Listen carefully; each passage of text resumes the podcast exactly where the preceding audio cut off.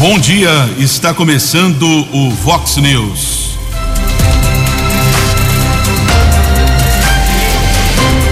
Vox News, você tem informado.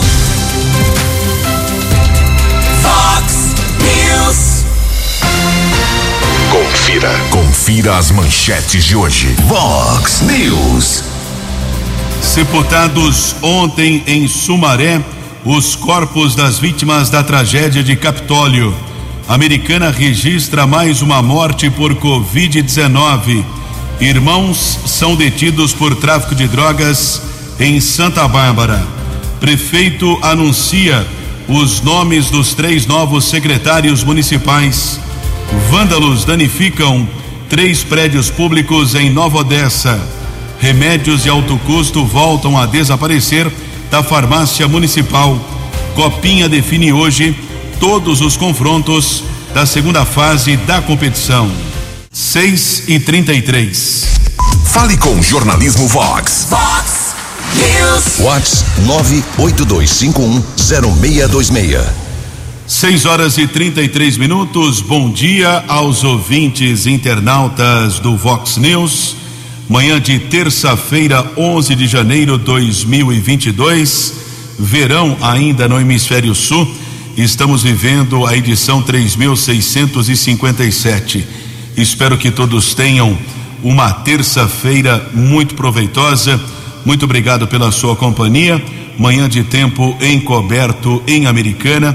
Os nossos canais de comunicação para a sua comunicação, a sua observação keller arroba vox 90.com, jornalismo arroba vox 90.com.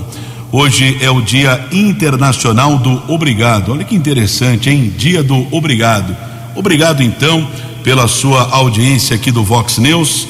Vox News, 14 anos de existência. E hoje é dia do controle de poluição por agrotóxicos. É o dia, né? Se tem um controle ou não aí já é outra história, outra conversa. No início do programa, lamentamos a morte do ator e humorista Ivanildo Gomes Nogueira, o conhecido Batoré. Faleceu ontem, apenas 61 anos de idade. Batoré morreu em decorrência de um câncer, foi pelo menos que informou a unidade de pronto atendimento de Pirituba, na zona norte da capital paulista. Inclusive, Prefeitura de São Paulo emitiu uma nota por meio da Secretaria Municipal de Saúde lamenta informar que o paciente Ivanildo Gomes Nogueira, o Batoré, faleceu nesta segunda-feira na unidade de pronto atendimento de Pirituba. Os devidos esclarecimentos médicos foram repassados à família. O Batoré nasceu em Serra Talhada, cidade de Pernambuco, mudou para a região metropolitana de São Paulo ainda na infância com os pais e sete irmãos. Jogou futebol na adolescência, se destacou em times da cidade de Mauá até receber uma oportunidade nas categorias de base do São Paulo. Ivanildo deixou o esporte após sofrer uma lesão, mas como ator e humorista que Batoré construiu uma carreira de sucesso. Ele foi integrante do elenco A Praça é Nossa do SBT durante a década de 1990.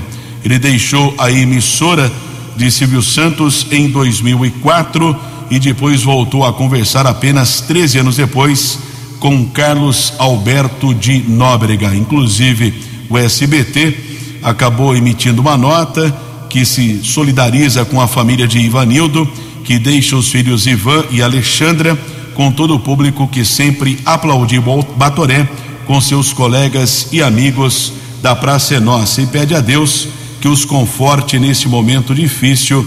Emitiu a nota em um comunicado oficial. O humorista também participou da novela Velho Chico, exibida pela Globo em 2016, com o personagem Queiroz. Lamentamos a morte do Batoré, ator e humorista muito reconhecido de sucesso aqui no nosso país. 6 horas e 36 minutos. No Fox News, informações do trânsito, informações das estradas de Americana e região. Agora 6 e 37 da manhã dessa terça-feira de tempo encoberto aqui na nossa região. Uma informação que chama a atenção: Departamento de Trânsito do Estado de São Paulo divulgou que 92,8% das multas aplicadas durante o mês de dezembro do ano passado nas operações chamadas Direção Segura Integrada foram aplicadas a condutores que se recusaram o teste do bafômetro.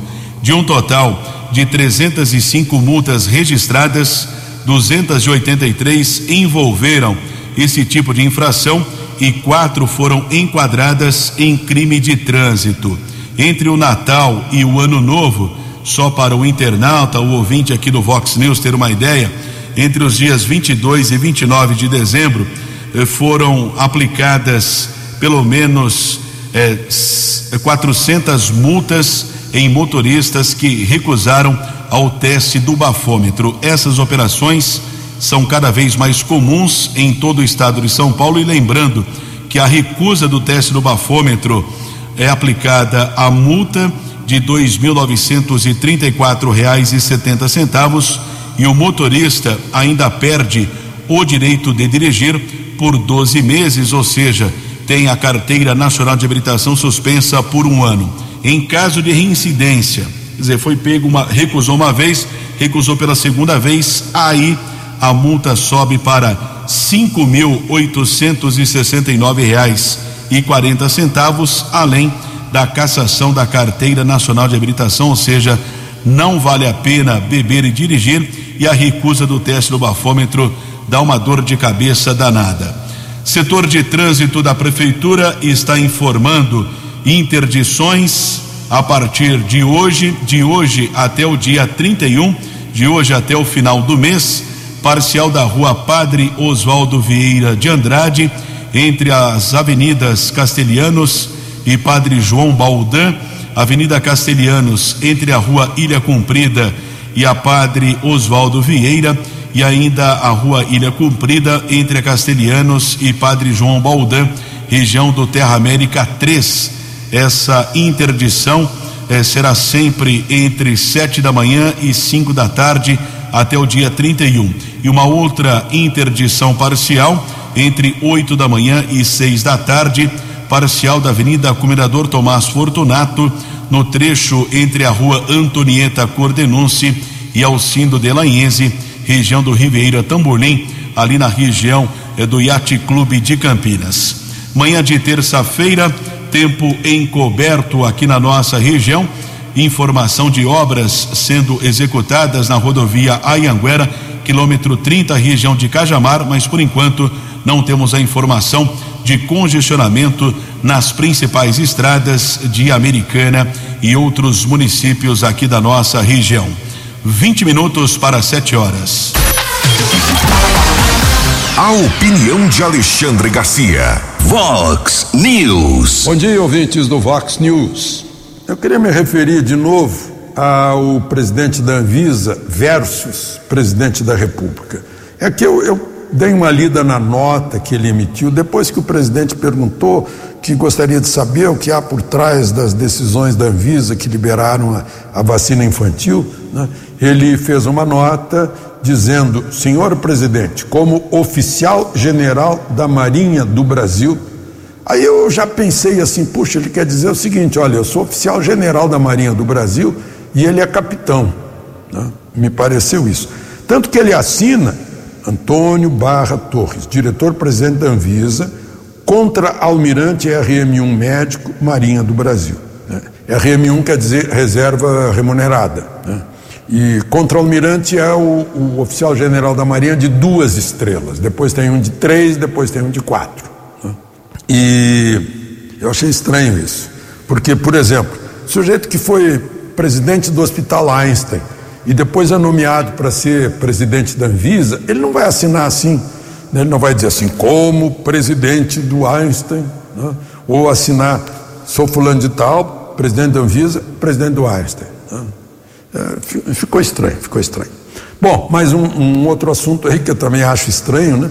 O, mais uma prorrogação de inquérito, aqueles inquéritos que passam por cima assim do devido processo legal, lá que estão com o Alexandre de Moraes, prorrogou mais um, das milícias digitais. Ele já tinha prorrogado o do. Uh, prorrogado antes da, do vencimento, né? É, ele já está pressupondo que no dia 27 de janeiro, quando vencer o prazo do inquérito de Bolsonaro interferindo na Polícia Federal, até lá ninguém vai achar nada. Já está prevendo isso, já prorrogou, já está uh, uh, agendada a prorrogação. E agora prorrogou outro, das milícias digitais. Esse Bolsonaro vem desde abril de 2020 e não apuraram nada. Da milícia digital é mais uma prorrogação também, eu acho que é a terceira. Né? E o que é a milícia digital? Uh, milícia é quando a pessoa se reúne uh, com armas né, para derrubar o governo, algo assim. Né? Uh, agora, milícia digital é um é a nova língua. Né? E até agora não se encontrou nada. É a, que atenta contra a democracia e a, e, e a ordem uh, democrática. Né? Uh, olha, se tem algum inquérito que não obedece o devido processo legal, o que é isso? Né? É, é, irônico, muito irônico. E, e, é jogado na nossa cara, como se nós fôssemos todos aqui eh, destituídos de. Fosse, fôssemos anencéfalos. De Brasília para o Vox News, Alexandre Garcia. Você, você, muito bem informado. Este é o Vox News. Vox News. 6 horas e 43 minutos. Daqui a pouco, informações atualizadas da Covid-19 em Americana região. Lamentavelmente, o número aumentou consideravelmente. Ontem foram 326 casos confirmados, anunciados, mais um óbito. Enfermaria do Hospital Municipal está superlotada. Incrível, né? Isso não passa. As pessoas precisam realmente tomar muito cuidado. E o Ministério da Saúde decidiu reduzir de 10 para 7 dias o período recomendado de isolamento para pacientes com Covid. Durante entrevista coletiva ontem à noite, o ministro Marcelo Queiroga anunciou a nova recomendação do governo. De acordo com a atualização do guia da vigilância para a Covid da pasta, caso não haja mais sintomas no sétimo dia, a pessoa pode sair do isolamento. Existe ainda uma possibilidade de encurtar ainda mais o tempo de isolamento. Caso no quinto dia o paciente não tenha mais nenhum sintoma respiratório, não apresente febre e esteja há 24 horas sem usar o medicamento, ele pode fazer um teste rápido de Covid. Se o teste der negativo para o vírus, ele também está liberado. Se, no entanto, o teste der positivo, o paciente deve aguardar até o fim dos 10 dias de isolamento. Para quem chegou ao sétimo dia, é, ainda tiver com sintomas do vírus, a recomendação é manter o isolamento no mínimo até o décimo dia e sair apenas quando os sintomas acabarem. De acordo com o secretário de Vigilância em Saúde, Arnaldo Medeiros, o Ministério da Saúde usou como parâmetro as medidas de isolamento aplicadas nos Estados Unidos e no Reino Unido. No primeiro, o isolamento termina após cinco dias caso não haja mais sintomas. No segundo, o tempo de isolamento é de sete dias, comprovado o fim da infecção com teste negativo. Na avaliação do ministro da Saúde, a vacinação no Brasil tem avançado a ponto do governo reduzir o período de isolamento. Além disso, o governo tem se baseado no número de óbitos que não tem aumentado na mesma proporção da contaminação pela variante Omicron do novo coronavírus. Portanto, está aí um isolamento menor, pelo menos a recomendação do Ministério da Saúde. Faltam 14 minutos para 7 horas, 6 horas e 46 minutos, e definidos os três secretários municipais de Americana vão comandar as novas pastas criadas pelo prefeito Chico Sardelli. A informação é do jornalista Jugensen. Keller Estocco, o prefeito da Americana Chico Sardelli do PV confirmou ontem os nomes dos três secretários municipais para as três pastas que foram criadas a partir desse ano. com aprovação inclusive da Câmara Municipal. Foram criadas as secretarias municipais de Desenvolvimento Econômico, Gestão de Convênios e Comunicação e Tecnologia da Informação. Os secretários nomeados por Sardelli são estes: Alisson Roberto, fotógrafo conhecido aqui da cidade, vai para a comunicação. Rafael de Barros, eh, ele continua na área do desenvolvimento econômico, era apenas uma, uma unidade, agora vira secretaria. E o Vinícius Zerbeto também eh, defendia a unidade de convênios, agora elevou-se o grau um pouquinho, vai para a função de secretário do mesmo assunto. Cada um deve receber salários brutos próximos de 16 mil reais. As pastas criadas no ano passado utilizarão a mesma estrutura das unidades que já existiam lotadas na prefeitura. Segundo o prefeito, não haverá aumento de despesa com essas três novas secretarias. Os vereadores da oposição não pensam desta maneira. Jugense, da redação Vox 90. 12 minutos para 7 horas da manhã desta terça-feira e lamentavelmente a tragédia que abalou o Brasil, que aconteceu no último sábado em Capitólio, com aquela rocha desabando, atingindo as embarcações. O casal de namorados Maicon Douglas de Oste e Camila da Silva, vítimas do, da tragédia de Minas Gerais, foi velado e enterrado ontem em Sumaré. Maicon completaria 25 anos de idade no domingo, dia 9. Muito jovem, um belo rapaz, estava de férias do trabalho. Ele foi para Capitólio comemorar o aniversário junto com a namorada de 18 anos e a família dela. Carmen Pinheiro, mãe de Camila, e o namorado Giovanni Teixeira da Silva, de 37 anos, também estão entre as vítimas do acidente. O adolescente Giovanni Gabriel Oliveira da Silva, filho de Giovanni, também faleceu. A tragédia que deixou 10 mortos, as vítimas identificadas: Maicon Douglas de Oste, 24 anos, Camila da Silva Machado, de 18, Sebastião Teixeira da Silva, 64 anos, Marlene Augusta Teixeira da Silva, de 57, Giovanni Teixeira da Silva, de 37 anos, o filho dele, Giovanni Gabriel Oliveira Silva, de 14, Tiago Teixeira da Silva Nascimento, 35, Júlio Borges Antunes, de 68 anos, e o Rodrigo Alves dos Anjos, de 40 anos, que era o piloto da lancha. Outra vítima também identificada, a Carmen Pinheiro, de 43 anos, mãe de Camila, de apenas 18 anos. A mãe, 43, a filha, 18 anos, jovens demais.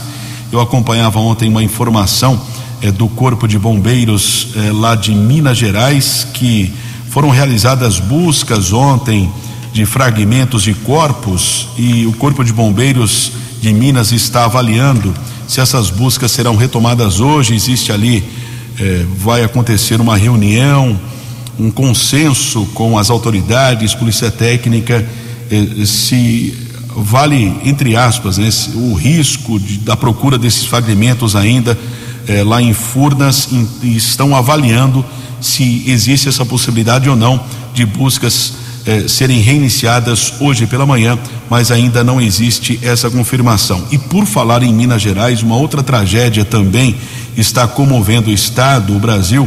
Cinco pessoas da mesma família eh, foram soterradas lá após um deslizamento de terra do condomínio Retiro do Chalé em Brumadinho, na Grande BH. O primeiro corpo que foi localizado dos bombeiros Diana Alexandrino dos Santos, de apenas três aninhos, estava no carro do pai dela, Henrique Alexandrino dos Santos, de 41 anos, a mãe Deise Lúcia Cardoso, de 40 anos, o irmão de seis.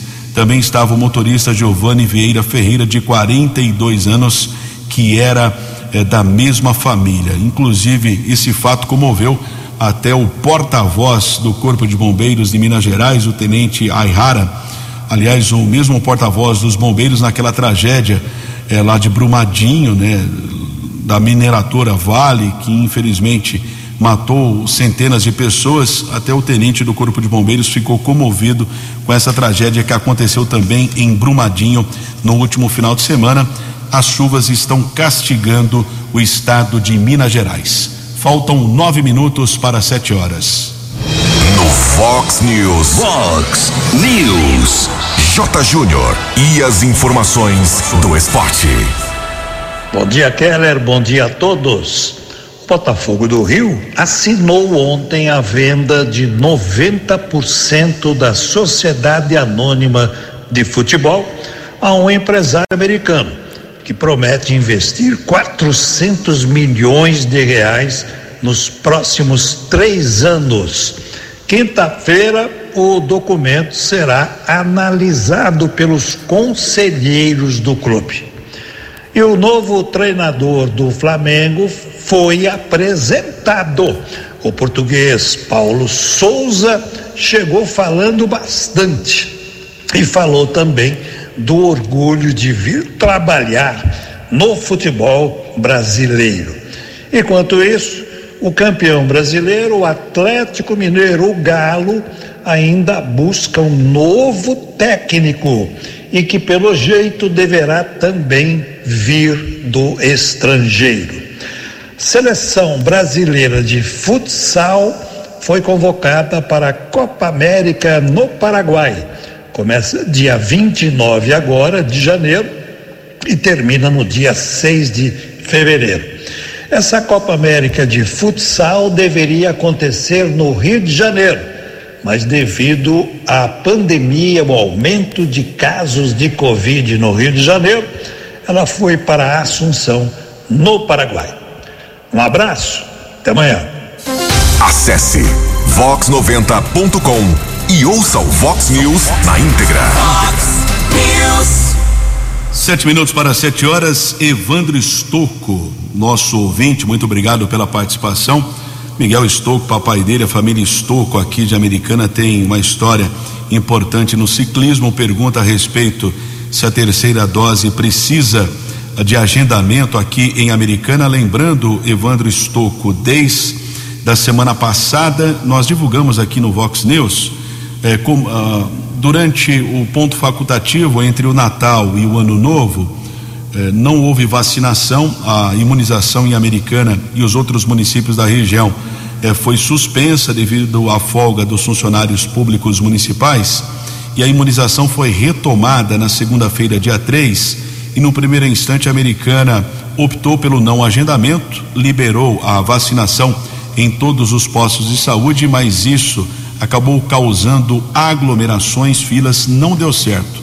A realidade é essa, não deu certo sem o agendamento, porque também pessoas precisavam procurar os postos de saúde para a demanda do dia a dia, vacina também de crianças, bebês, causou confusão, aglomeração, na última sexta-feira, até a Guarda Civil Municipal foi acionada ali no posto de saúde da Vila Galo e desde sábado a prefeitura voltou com agendamento. Então é necessário fazer o agendamento através do site saudeamericana.com.br para qualquer dose, primeira, segunda, terceira dose adicional, é necessário fazer o agendamento. Nesse instante, não temos vagas aqui observando para ainda hoje. Então, por volta das duas da tarde, o ouvinte, o internauta, acessa saudeamericana.com.br e faz o agendamento para amanhã, ou seja, quarta-feira, sempre às duas da tarde, o agendamento para o dia seguinte.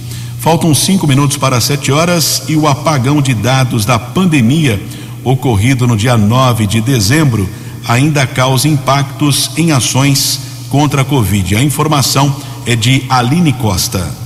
O Ministério da Saúde informou na última sexta-feira que as plataformas ESUS Notifica, SIPNI e Conect SUS estão recebendo dados há duas semanas. No entanto, as informações lançadas nessas bases pelos gestores de saúde de todo o país após o dia 10 de dezembro ainda não constam nas plataformas para quem quiser consultá-las. A ausência desses dados tem um impacto forte na vigilância de casos, mortes e adesões às vacinas vacinas.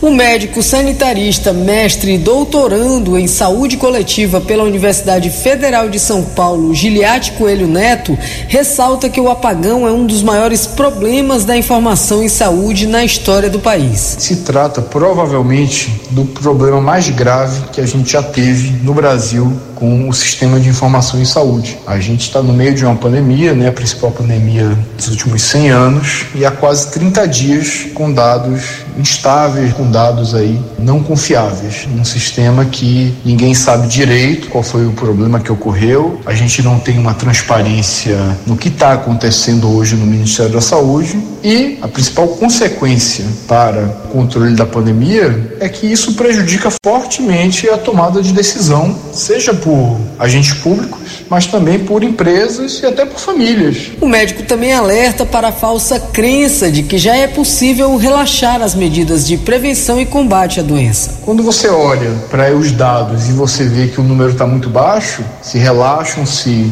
eh, as medidas de controle no âmbito familiar, no âmbito pessoal. As pessoas acham que está tudo controlado, quando na verdade não está. É isso que a gente está vendo no Brasil hoje, né? Essa explosão de casos depois das festas de fim de ano. Para os governos, isso também tem um impacto fatal, porque você deixa de planejar uma expansão de leitos, de enfermaria, de UTI, porque o número que você tem é um número equivocado. Você acha que a pandemia ela está no nível muito baixo, quando na verdade ela já está se espalhando rapidamente. Giliati destaca ainda que as consequências acabam pesando no sistema de saúde, que tem recebido elevados números de pessoas infectadas em postos e hospitais. Quando o problema vem a aparecer, ele já aparece na fila da unidade de saúde, na fila do hospital, na urgência lotada, né, na dificuldade de se conseguir um leito de UTI. A gente está vendo aí cidades aí com 200, 300,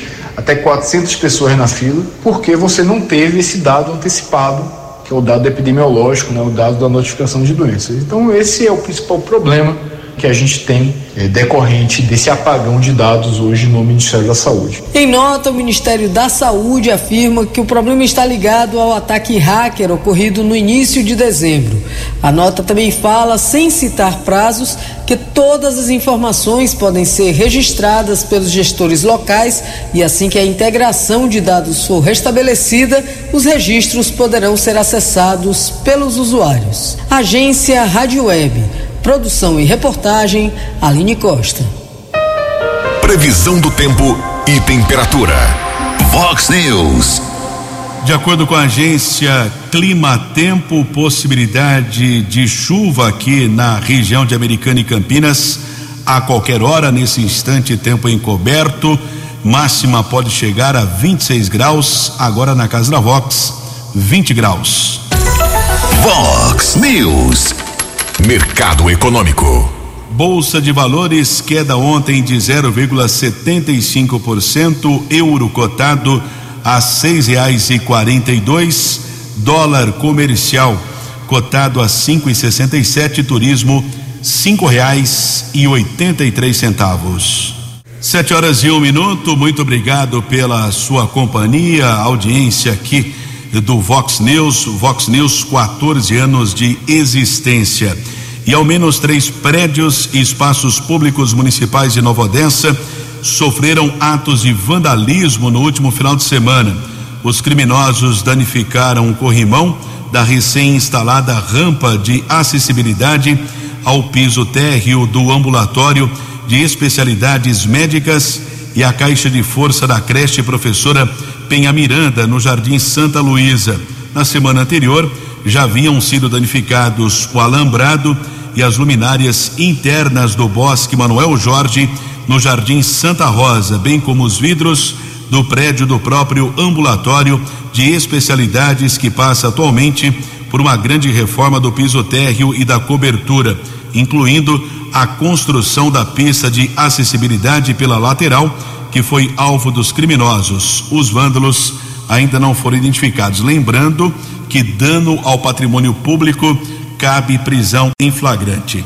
São sete horas e dois minutos. Agora há pouco eu falava a respeito da vacina contra a Covid e a vacina atual da gripe oferece proteção também contra a variante H3N2. Lembrando que a americana não tem mais vacina contra a gripe. O município aguarda novas doses encaminhadas eh, pelo governo estadual. As informações com o jornalista Igor Pereira. O Instituto Butantan, responsável pela produção da vacina contra o vírus causador da gripe, informou que as vacinas usadas pelo SUS protegem contra a cepa Darwin, variante da H3N2. Segundo o Butantan, o imunizante pode oferecer uma proteção cruzada em menor grau, ou seja, mesmo que a variante em circulação não esteja na fórmula, uma cepa semelhante do vírus é usada na produção da vacina, o que oferece alguma proteção. Porém, o Instituto já prepara a atualização da vacina contra a influenza com proteção eficaz para a variante. A pesquisadora responsável pelo Laboratório de Vírus Respiratórios do Instituto Evandro Chagas, Mileide Santos, explica que o vírus influenza tem grande capacidade de mutação, o que reforça a necessidade de uma nova composição da vacina. Os vírus influenza são vírus que sofrem constantes mutações em seu genoma, que ajudam esses patógenos a evadirem a resposta imunológica né, montada pelo hospedeiro. Por conta dessas mutações, dessa variabilidade genética que os vírus influenza apresentam,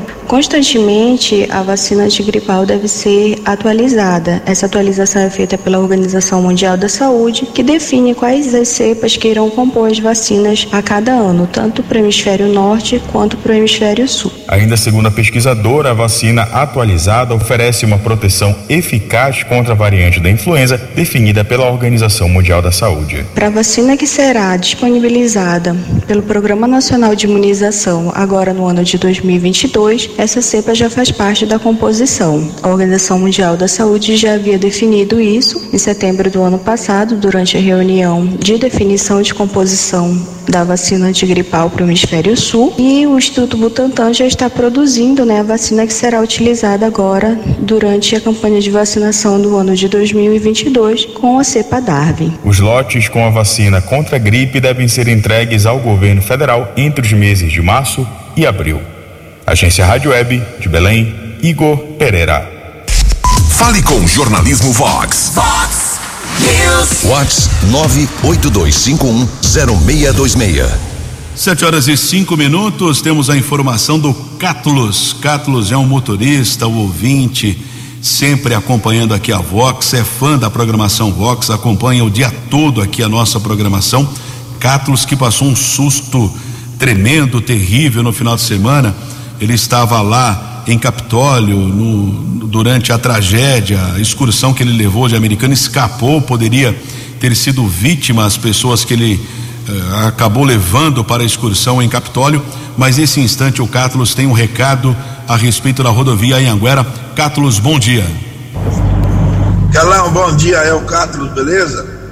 A Anhanguera aqui na região do Zanaga, região da, da Praia Azul aqui, chove nesse momento, tá? Pista molhada, escorregadia. Forte abraço. Um abraço ao Cátulos. Vamos, vamos preparar aqui um material especial do Cátulos para falar a experiência que eles tiveram lá em Capitólio, né? Foram passear. Infelizmente aconteceu aquela tragédia, matou 10 pessoas, inclusive eh, uma família de Sumaré, e por pouco também não poderia ter vitimado as pessoas aqui de Americana. São sete horas e seis minutos. A opinião de Alexandre Garcia. Vox News. Olá, estou de volta no Vox News. Inflação no Brasil, aí ao redor de 10%, inflação na Argentina, 52% e subindo. Inflação no Brasil caindo, na Argentina subindo. Qual é a diferença? É o sistema de governo. Ontem, por exemplo, tomou posse na Nicarágua pela quarta vez Daniel Ortega. E como é uma dinastia, tomou posse ele e a mulher dele, que é vice. Se ele ficar doente, assume a mulher dele. Né? É, e para ganhar a eleição, ele mandou prender os candidatos de oposição. E, e é aquilo, né? é o totalitarismo, que é almejado por muita gente aqui no Brasil, que aplaude esse tipo de governo, como aplaude o governo da Venezuela, por exemplo, governo de Cuba, né? eles gostariam de implantar um sistema assim no Brasil, né? que é um modelo soviético que não deu certo lá na, na Rússia de todos os né? é, de todos os russos, né? Acabou 70 anos de, de poderes divinos e não conseguiram. Né? Tiveram que abrir mão e adotar de novo os, os outros regimes, as, as nações, né, com as suas idiosincrasias nacionais. Mas aqui na América Latina, a mentalidade é de saudosismo e continuam pressionando. É o que a gente vê aí nas manifestações, que pressupõe que o brasileiro tem cérebro, mas não usa. É, é, é até uma ofensa para nós. De Brasília para o Vox News, Alexandre Garcia. News. As balas da polícia com Keller Estocou. Sete horas e oito minutos. Informações a respeito da apreensão de drogas ontem. Aliás, começa o ano, rotina segue, né? Eh, ano novo, informação velha, rotina de apreensão de drogas, não acaba o consumo, o tráfico de entorpecentes. O policiamento vai fazendo o seu trabalho de apreensão. Ontem, região do bairro Santa Fé, na cidade de Santa Bárbara, foram apreendidas 27 porções de maconha, 12 pedras de crack, também 12 porções de cocaína e 64 anos. Dois irmãos foram detidos um de 12 e o outro de 16. Com o mais velho, os patrulheiros fizeram esta apreensão. A ocorrência foi encaminhada para o plantão de polícia.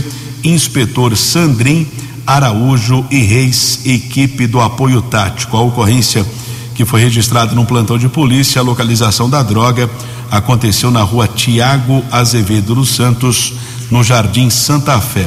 Também houve a localização de um veículo, trabalho desenvolvido pela Ronda Ostensiva Municipal Romu, da Guarda Civil Municipal, subinspetor Nelson Invedrani, foi encontrado um carro modelo Fiesta. O veículo havia sido furtado na região do bairro Molon no último dia 7. Carro já foi devolvido ao proprietário. Pelo menos foi localizado, nenhum suspeito foi detido. E ontem ainda houve um trabalho desenvolvido pelo décimo BAEP, o Batalhão de Ações Especiais de Polícia da Polícia Militar aqui eh, de da região que atua em 54 municípios. O BAEP esteve na região do São Fernando, na cidade de Santa Bárbara, foi detido um homem procurado da Justiça, já foi encaminhado para a cadeia pública da cidade eh, de Sumaré. São sete horas e dez minutos temos informações aqui a respeito eh, de política. Está aberto o calendário deste ano de 2022. As informações com o jornalista Jugensen. Feira para falar um pouco sobre política, já que a lei eleitoral está em vigor para um ano eleitoral, desde 1 de janeiro, algumas informações são muito importantes. Por exemplo, já é permitida a divulgação de pesquisa eleitoral desde que ela esteja registrada no TSE, no Tribunal Superior Eleitoral. No caso aqui de Americana, Santa Bárbara, Nova Odessa e cidades da região, no cartório eleitoral de cada município. Tem que ser comprovada a operação da eh, científica da pesquisa, mas elas já podem ser divulgadas pelos órgãos de imprensa, pelos partidos, nas redes sociais, nos jornais, nas emissoras de rádio, televisão eu repito, desde 1 de janeiro, desde que todas estejam devidamente registradas e liberadas pela Justiça Eleitoral. Nós teremos com certeza alguns funcionários da Prefeitura da Americana que serão candidatos a deputado, pode ser estadual, pode ser a federal. Isso ocorre praticamente em todas as eleições parlamentares, só que a lei diz o seguinte: seis meses antes da eleição, ou seja, 2 de abril, deste ano, quem trabalha no Poder Executivo, na Prefeitura, no DAI, na FUSAME, no Poder Executivo e não na Câmara Municipal, tem que se afastar seis meses antes, até o comecinho de abril, para poder disputar as eleições parlamentares. Então, se algum secretário municipal, algum outro funcionário for candidato, vai ter que deixar a função sem remuneração daqui a poucos meses. E também, para encerrar, o presidente Jair Bolsonaro confirmou ontem que de 11 a 13 ministros podem sair dos seus cargos também até 2 de abril para disputar as eleições em seus estados. Jugense em especial para a Vox 90. Dinâmico, direto e com credibilidade. Vox News. Após reclamações frequentes sobre falta de medicamentos de alto custo na farmácia municipal de Americana, o vereador Juninho Dias enviou ofício ao Departamento Regional de Saúde para que sejam adotadas medidas urgentes e eficazes na melhoria da distribuição dos remédios de alto custo para o município.